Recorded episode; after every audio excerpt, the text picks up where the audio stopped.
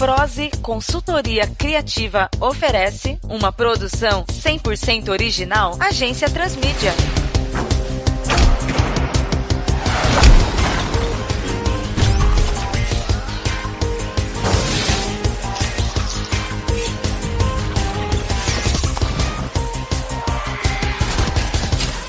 Caos Crescente. Anteriormente em Caos Crescente.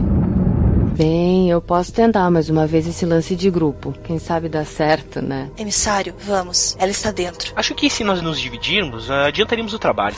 Esqueceu a prancha, moleque? Não sou moleque, eu sou o Amphiboy. Vim aqui te dar uma mãozinha. Como você se chama? Nervoso. Tenta ficar mais calmo. Respira fundo. Não, meu nome é Nervoso, moleque.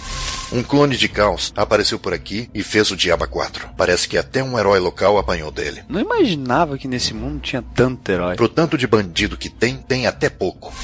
Mas agora ele tá na minha cidade. Eu dou um jeito nele. Afinal, você é visita. Não!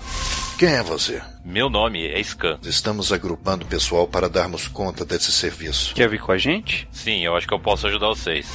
Se é a energia que ele quer, Tori. É a energia que ele vai ganhar até fazer bico, manopla.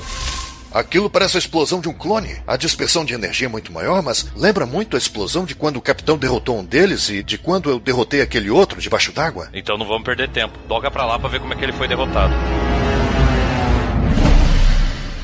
Belo Horizonte.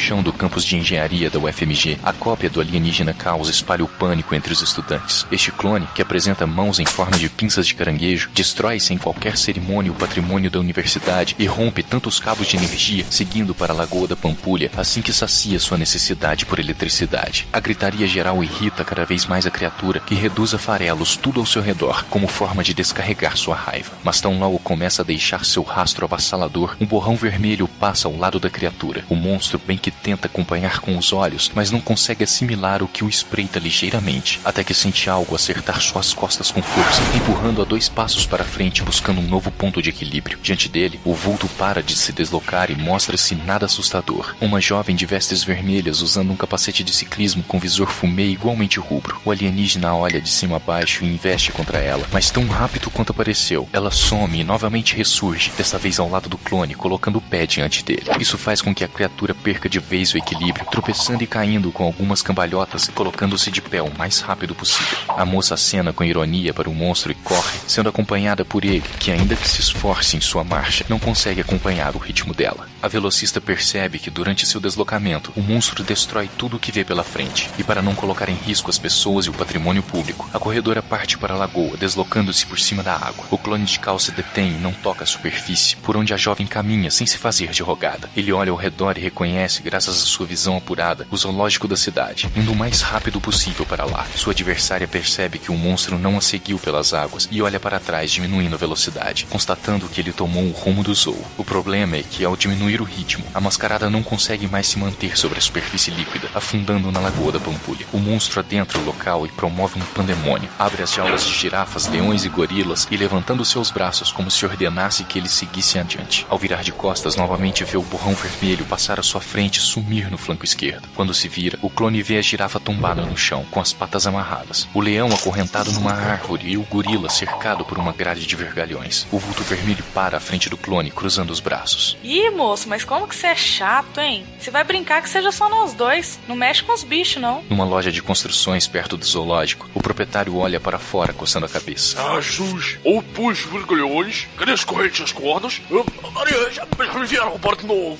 A luta da dama de vermelho e o clone é equilibrada e ferrenha. O monstro percebe que a velocidade é o triunfo da garota e começa a correr para o lado contrário. Ela corre até sua frente e coloca o pé para que ele tropece novamente, mas a criatura já percebe a tática e dá um chute para frente, machucando o pé direito da corredora rubra. Ele continua correndo e olha para trás, se distraindo e tropeçando numa pedra adiante, perdendo o equilíbrio, confundindo-se com as próprias pernas até a lagoa da Pampulha novamente, girando os braços para se realinhar e não cair na água. A moça massageia o pé machucado o quanto pode, mas não consegue descansá-lo muito e corre para deter o monstro. Este retoma o equilíbrio e cai de joelhos na borda seca da lagoa, olhando para o lado e correndo até encontrar a linha férrea, seguindo por ela, variando corrida com alguns saltos. A moça tenta segui-lo, mas o pé machucado não permite que ela tome a dianteira da criatura, mantendo velocidade suficiente para segui-lo com os olhos.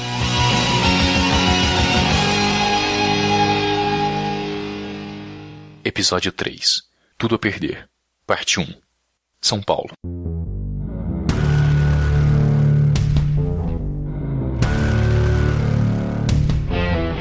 O emissário sobrevoa os céus paulistas olhando para baixo o tempo todo. Cansado de procurar, ele pousa numa praça e pega o comunicador dado pelo Dr. Crânio. Emissário para Dr. K. Responda, Dr. K. Doutor K na escuta. Pode falar, emissário. Não tô encontrando manopla, de forma alguma. Ah, esqueci de te avisar. Já o achamos. Ah, mas nem para me avisar. Eu fico aqui procurando à toa. Falha de comunicação. Já contatei também meu amigo do Rio de Janeiro. Ele já estava lutando contra um clone que surgiu por lá. Teve alguma notícia do capitão? Já tinha até esquecido dele, mas não, não tive nenhuma notícia. Tudo bem. Espero vocês na base, então? Sim, pode ir para lá, que já estamos a caminho. Câmbio, desligo. Para com isso. Ipatinga a perseguição do clone pela linha férrea leva o velocista vermelho até a cidade mineira. Ao ver a palavra usina na estrada que leva até Usiminas, o clone para de correr e a moça consegue alcançá-lo. Eles se encaram e caminham na direção um do outro, voltando à estrada de ferro. Uma bola de feno passa entre eles quando, de repente, o clone finca uma de suas pinças em cada trilho de aço, descarregando uma rajada de eletricidade de suas antenas, conduzidas das quelas para as vigas de metal, conduzindo energia suficiente para que alguns raios se dispersem para cima da garota. Ela é atingida e cai desacordada nos trilhos, enquanto o clone se levanta, seguindo o caminho até o corpo inerte da corredora inutilizada. Ergue sua pinça direita e se prepara para dar o golpe de misericórdia, quando é atingido por um pulso de ar, com uma onda sonora muito forte. Isso faz com que o monstro caia para o lado e dê várias cambalhotas sobre o chão forrado de britas, enquanto o ataque não cessa. Os tênis rosados de uma moça que veste jaqueta negra e short jeans tocam o chão onde a velocista vermelha permanece deitada. Além do visual rebelde, os cabelos apresentam as raízes em tom rosa cintilante, balançando ao vento diante do rosto coberto pelas sombras do capuz negro. O monstro se levanta, corre na direção das moças e salta, direcionando um ataque com os pés a fim de esmagar a dupla. Mas para sua surpresa, a criatura se vê suspensa no ar e observa que a nova oponente está de boca aberta e sua garganta vibrando. Uma energia vem de dentro daquela jovem, saindo direto de sua boca, empurrando o monstro para o alto obliquamente, jogando-o para muito longe. Em seguida, ela acorda a garota prostrada aos trilhos. Ei, acorde. Você está bem? Ai, acho que sim. Nossa, mas meus músculos não param de tremer. Eu tomei foi um baita choque. Mas peraí, quem é você? Sou Pink Rocker. E quem é você? Sou a Lebre, Lebre Rubra, lá de BH. Você andou muito para chegar até Ipatinga, hein? Que andei nada. Eu corri, corri foi muito. Coloca muito nisso. Mas eu nem sinto, sabe? Já tô acostumada com a caminhadinha. Mas acho que não foi o suficiente para derrotar esse monstro. Uai, por falar nele, cadê o bicho? Ganhei um tempo pra gente. Joguei pra bem longe. Você deve malhar bastante, hein? Mas você é tão magrinha. Odeio academia. Botei o bicho pra longe no grito. Isso que é moral. Capitão Falcão surge nos céus de Patinga. Por trás dele voa o clone de caos que fora catapultado por Pink Rocker há pouco. Apesar de não ter visto, ele nota alguma perturbação no cenário, porque ele para, flutua, olha para trás, mas não vê a criatura, que cai em curvas antes do brutamonte fantasiado perceber. Quando retoma sua trajetória de voo, procurando de onde teria vindo tal som escutado há pouco, ele vê Lebre Rubra e Pink Rocker. Cheio de si, ele desce, coloca as mãos na cintura e diz: Saudações! Alegóricas mulheres. Será que porventura não teriam avistado uma aberração monstruosa de membros atrozes e pele esverdeada passando por aqui? Procuro tal criatura que atacou a usina de Furnas um pouco mais cedo? As moças se olham, dão um sorriso sem graça e Lebre Rubra toma a palavra. Olha, o monstro a gente até viu, mas ele não atacou o Furnas não, porque eu vi ele em BH agora há pouco. É, e eu acabei de botar o monstrão pra escanteio. Pelo jeito, parece ser uma donzela assaz poderosa ao colocar tal ameaça para os ares e. Espere! Belo Horizonte? Aqui não seria o sudeste de Minas Gerais? Não, moço. Aqui é o Vale do Aço. Mas que infortúnio! Devo ter tomado a direção equivocada após aquele afluente. Se disseste que há pouco a criatura estava em Belo Horizonte e o seguiste até aqui, quer dizer que és tão rápida quanto a criatura? Por que todo mundo mundo se espanta com isso. Eu já fui até mais rápida, mas às vezes cansa, sabe? Senhorita, me chamo Capitão Falcão e estou recrutando indivíduos que porventura mostrem-se tão especiais quanto eu para formarmos uma confraria de paladinos da justiça e, desta feita, impedirmos o sucesso de um ardil alienígena e vós pareceis preencher tais requisitos. Interessa-lhes o convite? Não entendi muito bem esse trem, mas deve ser bom, né? E é sim, sozinhas acho que não temos muita chance contra todas essas criaturas. É, a gente não tem muita opção, né? Então vamos lá. Então sigam-me, afortunadas donzelas, pois dispõem da companhia de Capitão Falcão. Falcão ao alto! E o herói prolixo alça voo, segurando cada uma das garotas numa das mãos. Fortaleza.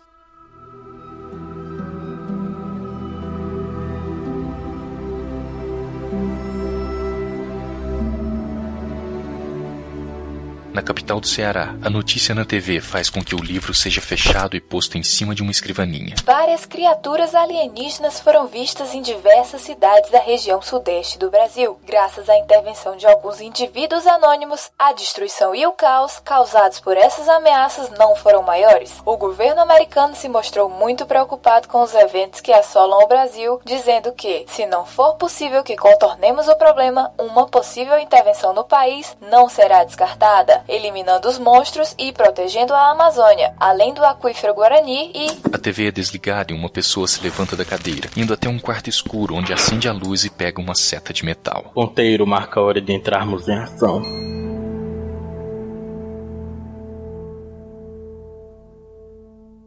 Santos.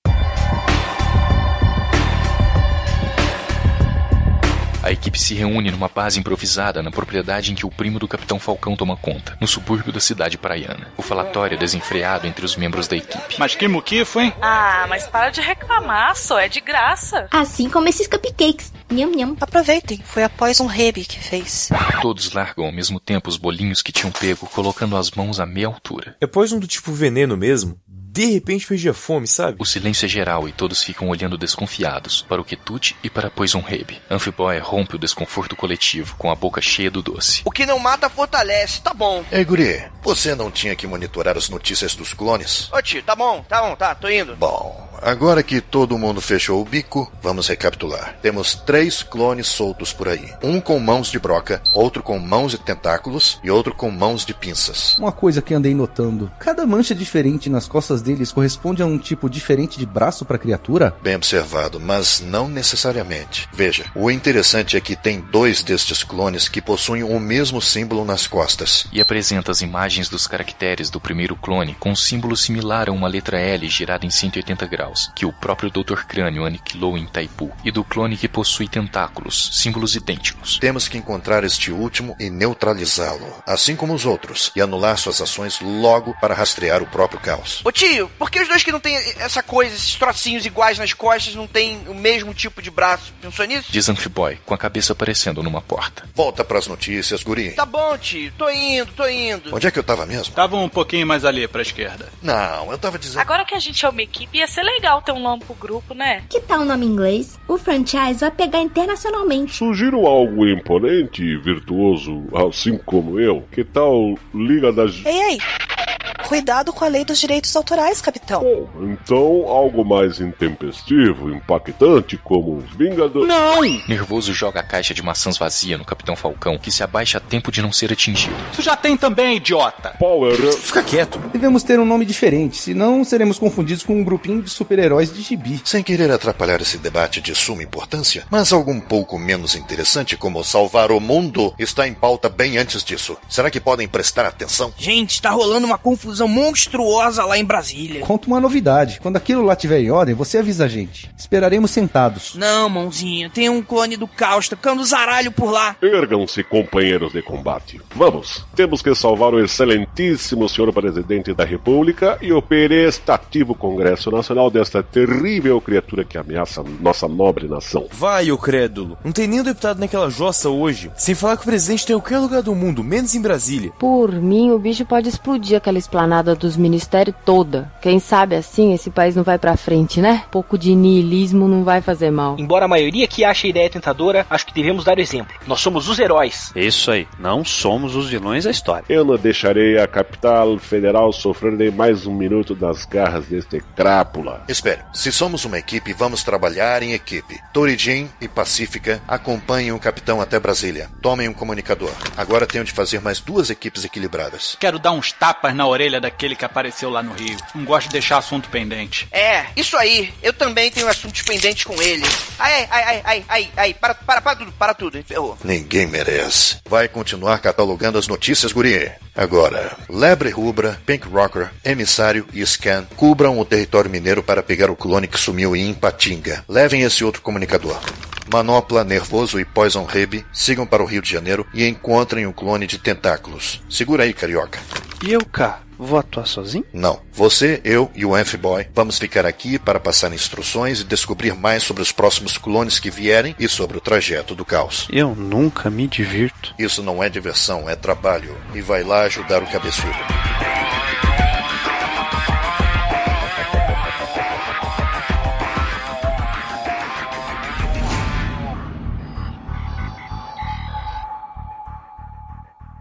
Brasília.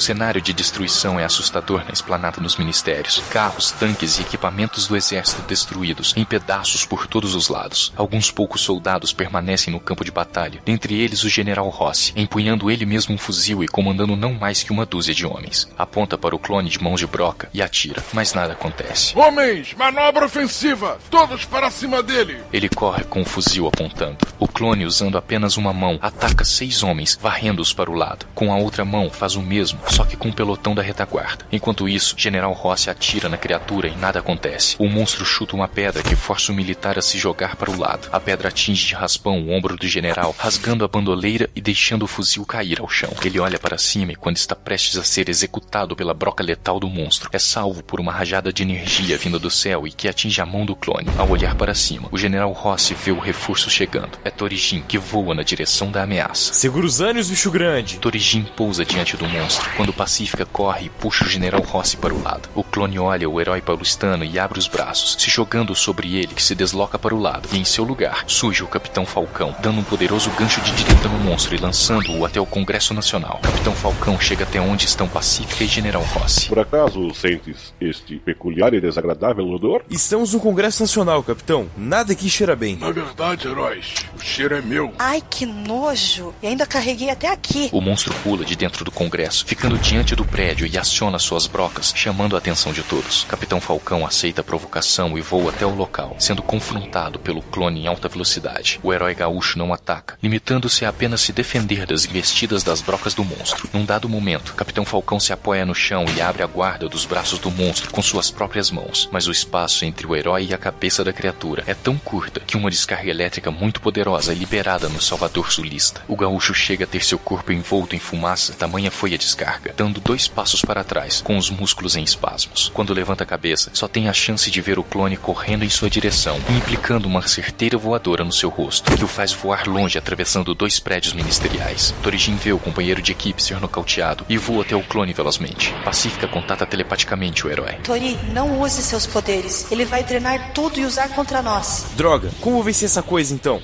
Pera aí, já sei. Quando está quase chegando a criatura, que coloca seu rosto à mostra para reter toda a energia de Torijin, ele desativa a aura energética e dá uma cambalhota no ar, acertando o rosto do monstro com os pés, aproveitando a inércia do voo interrompido. O clone alienígena não vai para muito longe, mas sente o golpe, levantando-se, ao contrário de Torijin, que sente todo o impacto e cai com os pés latejando de dor. O monstro se aproxima e ativa suas brocas, pronto para perfurar o herói, quando um disparo atinge o olho do monstro, que se abala ante a investida. Com outro olho ainda aberto, ele procura procura de onde veio o disparo e vê, chegando com Pacífica, o General Rossi, que pega Torijin. Acho que estamos quites, garoto. Por enquanto sim, general. Mas fuja daqui. Ele é muito perigoso. Positivo. Mandarei reforço assim que conseguir contato com a base. Boa sorte. Pacífica tenta manter um elo telepático com a criatura, mas parece bastante espantada. Torijin se aproxima. Qual o problema, Pacífica? Ele agora bloqueia minha interferência mental. Não consigo mais sondar a mente dele. Juazeiro do Norte. No calor do sertão nordestino, poucos notam rachaduras novas no chão erodido e seco. Ninguém neste deserto sertanejo pôde testemunhar as rachaduras se tornarem fissuras e daí virar cratera. Destas, salta o clone de caos, com um símbolo similar a uma letra G estilizada nas costas. Suas mãos são similares à de caos, só que recoberta de rocha maciça. Bate no peito com força e se prepara para destruir Nada. Não há uma cidade, não há uma estação elétrica, não há poste. Nada. Não há nem mesmo pessoas para assustar. Não há absolutamente nada. Ele se volta à cratera de onde saiu e enfia a mão lá dentro, retornando com a matriz cal suspensa pelas antenas. A matriz olha para os lados, olha para cima, ergue as mãos e olha para elas com admiração. Em seguida, dá um tapa na testa, dá de ombros para sua cria e a dispensa, retomando a escavação do túnel para outro lugar. O clone de mãos de pedra olha novamente para os lados, até que parece se conformar e corre sem rumo.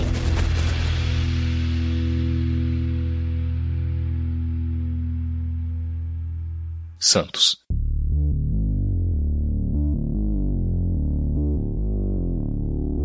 Na base de operações da equipe, Dr. Crânio entra na sala de monitoramento, onde Occult e Amphiboy analisam as notícias sobre Caos e seus clones. Guris, parece que um clone de Caos atacou o sudeste de Minas Gerais. E pela localização parece que é o clone do Rio de Janeiro. Na TV não passou nada disso não, tio. Então, como vai fazer? Vai mandar a equipe de Minas ou do Rio? Acho que é mais sensato mandar a equipe do Rio. Além do que, a equipe de... Pega aí o comunicador. Pode falar. Dr. K, é o Scan. Fale, Scan. Alguma novidade? Enquanto a gente seguia a linha fé até Ipatim, encontramos uma coisa. Acho que o clone tá seguindo a linha até o Espírito Santo. Estamos indo pra lá. Qualquer coisa avise. Ok, estamos indo bem. Tá, até mais. Acho que já resolveu que equipe vai enfrentar o clone no sudeste de Minas, né? Sim, entre em contato com o Nervoso e os outros. E você, Guri? Ô, ô, ô, fica quieto aí, cara. Tô vendo a luta, tá bem legal. Como é? É,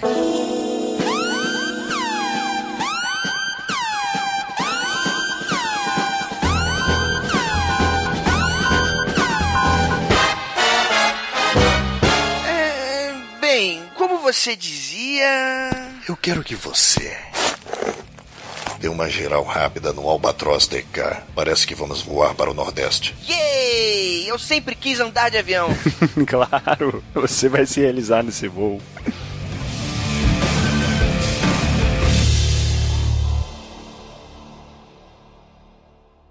Brasília.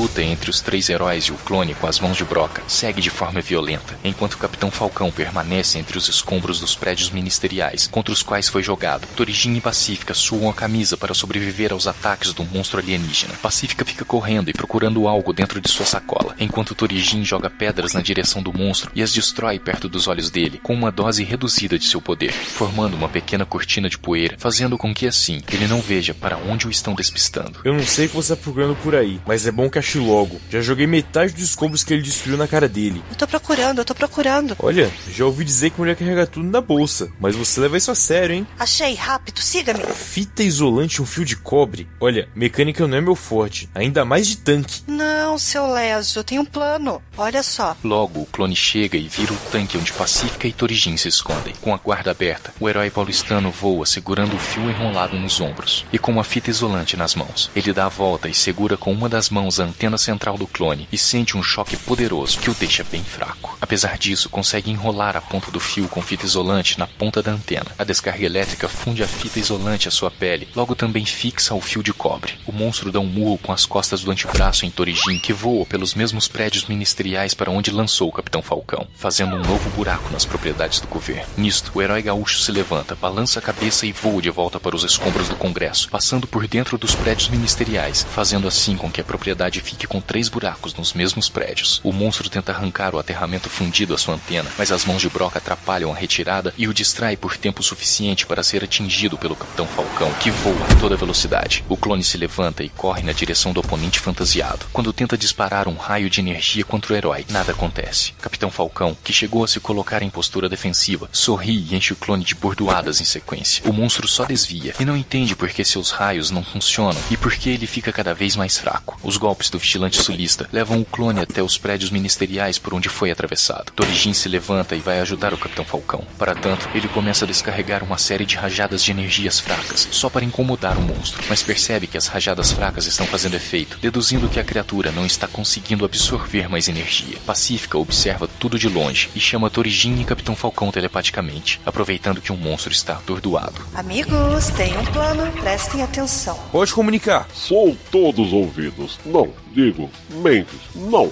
cabeça. Ah, como me confundo com isso. Após um rápido consenso telepático, o plano é posto em prática. Torijin manda rajadas leves para atordoar o monstro e Capitão Falcão corre por trás da criatura. Ele segura a outra ponta do fio de aterramento que está fundida à antena do clone e com um poderoso soco a enterra através de meio metro de solo. Em seguida, Capitão Falcão voa para longe e pega Pacífica no colo. Ao sinal mental da heroína, Torijin se concentra o suficiente para promover uma explosão energética, fazendo com que os dois prédios do Ministério caiam sobre o clone e sobre ele próprio. Capitão Falcão e Pacífica pousam a alguma distância da explosão e o vigilante gaúcho lamenta. O sacrifício de um bom mártir é necessário para fazê-lo eterno. Ai, para de dizer isso. Ele está vivo, vai lá ajudá-lo. Capitão Falcão levanta voo e parte para resgatar Torijin. Realmente é inacreditável. Em meio aos escombros existe um círculo limpo, onde não caiu uma pedra sequer. No meio deste círculo está Torijin, de joelhos, exausto. Capitão Falcão se aproxima e aperta a mão do colega, mas do meio dos escombros, a mão de Broca sai. Os dois heróis se assustam, mas logo o peso da mão cansa o monstro soterrado e não passa só de mais um corpo inerte. Capitão Falcão e Torijin se entreolham e voam para longe, ao que o clone explode debaixo dos escombros. Juntos de Pacífica, os dois heróis veem a imprensa se aproximando. Capitão Falcão logo se coloca à frente dos amigos e começa a proferir seu discurso. Saudações, meus caros bardos da informação. Eu sou o Capitão Falcão, defensor dos faracos, protetor dos oprimidos, campeão da justiça e inimigo tenaz de seres alienígenas destruidores. Capitão Falcão, quem são os seus colegas que também combateram o monstro? São companheiros do meu supergrupo, os É, novos. cuidado aí! Ainda bem que isso não ficou registrado. Eu devo muito a vocês, heróis. Como posso lhes retribuir? Que tal nos levando até a nave que trouxe a criatura à Terra? Seria bom para entender melhor quem é essa criatura e o que ela quer. Mas como? General Rossi olha para os lados e puxa Pacífica para longe da imprensa, que aproveita para pegar o depoimento heróico de Capitão Falcão. Olha, moça, não sei como você sabe que a nave está conosco, mas acho que se o exército não consegue deter essa fera, talvez vocês consigam. Verei o que posso fazer por vocês. A gente agradece a confiança, general. Um grupo de manifestantes se aproxima e pega Torijin no colo e o carrega pela esplanada, eufóricos com o salvamento. Ele sorri, ainda que cansado. Não foi nada, galera. Era meu dever de herói deter aquele monstro. Você é louco? Não é nada disso, não. Nós tá é feliz por você ter destruído o Congresso e dois prédios Mister. Olha, vocês deveriam estar chorando. Saber que vão tirar do bolso de vocês para reconstruir isso tudo de novo? Mas o quê? É, são os mascarados mesmo. As pessoas se dispersam e deixam Torijin cair no chão. Ô, sou o herói, não milagreiro.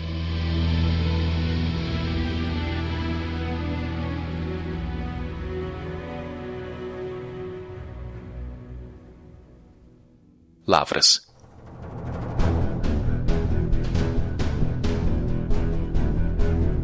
Na cidade do estado de Minas Gerais, o clone que possui mãos de tentáculo promove um holocausto itinerante. Ao subir num poste de luz para drenar a energia de um transformador, o monstro é surpreendido por uma mão de energia azul gigante que quebra a grande haste, fazendo a criatura cair no meio da rua. Ele olha para baixo e vê Manopla com a mão direita cintilante numa esquina ali perto. A criatura corre e quando estica os braços para agarrar o herói, ela sente algo cutucar suas costas. Ao se virar, ainda com os braços esticados, ele vê nervoso e Poison Rebe. Adivinha quem é? E desfere um potente soco na barriga do monstro. O monstro recua três passos e cai apoiado no joelho de cabeça baixa, mas logo se levanta e vê nervoso vindo correndo para dar outro soco, só que no rosto. Punho esquerdo defendido pela mão de tentáculos da direita. Soco direito parado pelos tentáculos da mão esquerda. Os dois começam a disputar forças entre si, mas nervoso sorri e por trás dele pula Poison Rebe, tentando alcançar o rosto do monstro. Porém, o clone aprendeu com os erros da cópia executada pela vigilante paulista e usa nervoso como uma clava, contra Poison Rebe, fazendo-a voar e bater violentamente contra um carro. Depois, o clone joga o herói carioca para o outro lado, atravessando a vidraça de uma peixaria. De repente, o clone leva uma pancada violenta de manopla, que usou o poste quebrado como porrete, segurado por uma mão energética. Dois idosos sentados em cadeiras de praia do outro lado da rua comentam a luta entre si. Pode isso, Arnaldo. A regra é clara, Galvão. Isso é um jogo sujo, entrada violenta. Na minha época não era assim. O clone fica atordoado e tenta ganhar tempo fugindo, mas nervoso corre da peixaria e aplica uma rasteira por trás do monstro, levando-o ao chão. Lance duvidoso, hein, Arnaldo? Duvidoso? A regra é clara. Rasteira por trás é expulsão. Não falei que é negligência deixar tudo correr solto demais? Olha lá, ele machucou o adversário, Galvão. O clone rola no chão segurando o joelho, que nem foi o que Nervoso acertou. Chega uma equipe de reportagem que se posiciona ao lado dos dois idosos. Um outro idoso, vestido de preto, saído não se sabe de onde, se aproxima com seu andador e óculos com lentes grossas e mostra um cartão amarelo para Nervoso. O herói se surpreende, sacode a cabeça, pega o deslocado velhinho e salta para a calçada, colocando-o no local seguro ao lado do velho Arnaldo. Cartão amarelo? Na minha época a punição era séria. No mínimo vermelho. Esse juiz deve ser amigo do agressor. Tá até carregando no colo. Nervoso olha para a câmera da reportagem com um semblante cansado. Alguém aposenta esse coroa?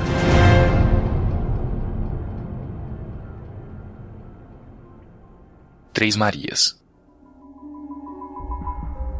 Caos cava de volta para o sudeste após errar o caminho, tendo acabado por chegar no sertão nordestino. Ele começa a sentir que um de seus clones mais bem-sucedidos pereceu. Uma mancha em suas costas brilha e ele larga uma pupa no caminho, continuando sua trajetória depois disso. A pupa possui mais um símbolo encontrado nas costas da matriz, um traço totalmente vertical.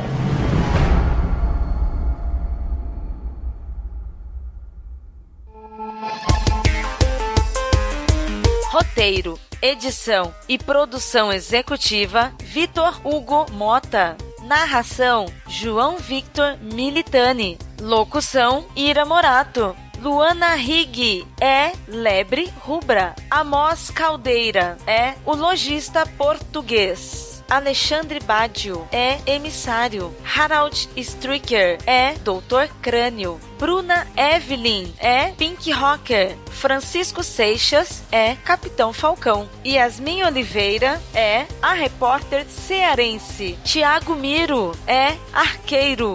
Vitor Hugo Mota é nervoso. Kel Bonassoli é pacífica. Matheus Mantuan é Tori Jean. Andrei Fernandes é Amphiboy. José Moreira Neto é Manopla. Ana Gouveia é Poison Reb. Pedro Henrique Souza é Oculto. Nelson Imbuzeiro é General Tadeu Rossi. Juliano Lopes é Scam. Guilherme Baldi é o repórter de Brasília. Fernando Minotto é o manifestante 1. Alexandre Gomes é o manifestante 2. Vitor Faglione Rossi é o velho Galvão. Bruno Costa é o velho Arnaldo. Promoção. Já pensou em dar o nome para este grupo de heróis e ainda receber um prêmio por isso? Então, visite o site www.agenciatransmedia.com.br, leia as instruções do concurso no post deste episódio e participe dando a sua sugestão nos comentários. Venha também dar forma sua ideia. Seja um cliente da agência Transmídia. Basta enviar sua sugestão para orçamento no e-mail contato arroba agenciatransmedia.com.br e em breve retornaremos. A agência Transmídia agradece a sua atenção e tenha uma boa semana.